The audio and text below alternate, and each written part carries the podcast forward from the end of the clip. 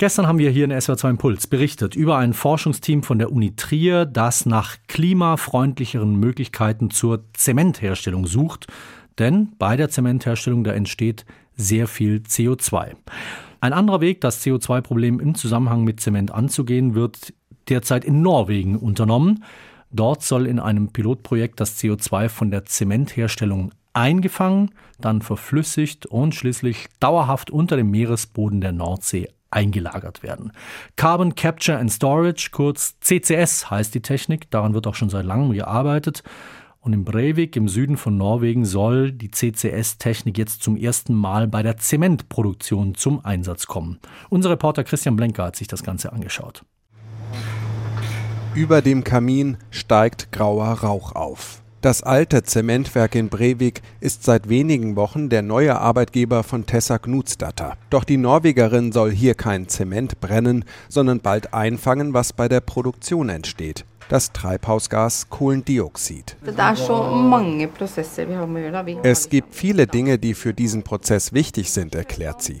Dampf, Wasser, Chemikalien, hoher Druck, sehr hohe Temperaturen, all das muss zusammenspielen. Und wir müssen diesen Prozess im Blick behalten. Die Zementindustrie ist weltweit für große CO2-Emissionen verantwortlich. Denn wenn in den heißen Öfen Kalkstein verarbeitet wird, entsteht besonders viel Kohlendioxid. In Brevik wagen sie deshalb etwas Neues. Die weltweit erste Anlage zur CO2-Abscheidung und Speicherung in der Zementindustrie.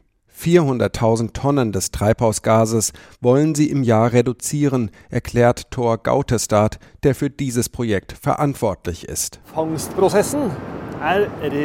Wir fangen das CO2 bei niedriger Temperatur ein und nutzen eine Chemikalie, die das CO2 absorbiert. Das ist das Herzstück des Prozesses. In speziellen Behältern werden die Abgase zunächst abgekühlt, dann wird die Chemikalie hinzugegeben und das Gemisch wieder erhitzt, um das CO2 völlig abzuspalten. Unter hohem Druck wird es dann schließlich verflüssigt, erklärt Gautestadt weiter. Energien die Energie für diesen Prozess kommt hauptsächlich aus dem Zementofen. Wir nutzen die Abwärme, also das, was sonst aus dem Schornstein kommt, leiten es um und nutzen es für den Prozess. In Brevik wird das verflüssigte und gekühlte CO2 weitergeschickt.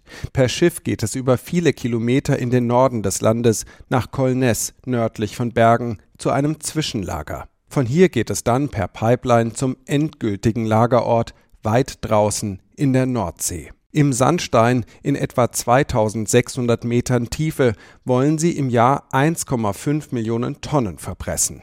Finanziert wird das Projekt hauptsächlich vom norwegischen Staat.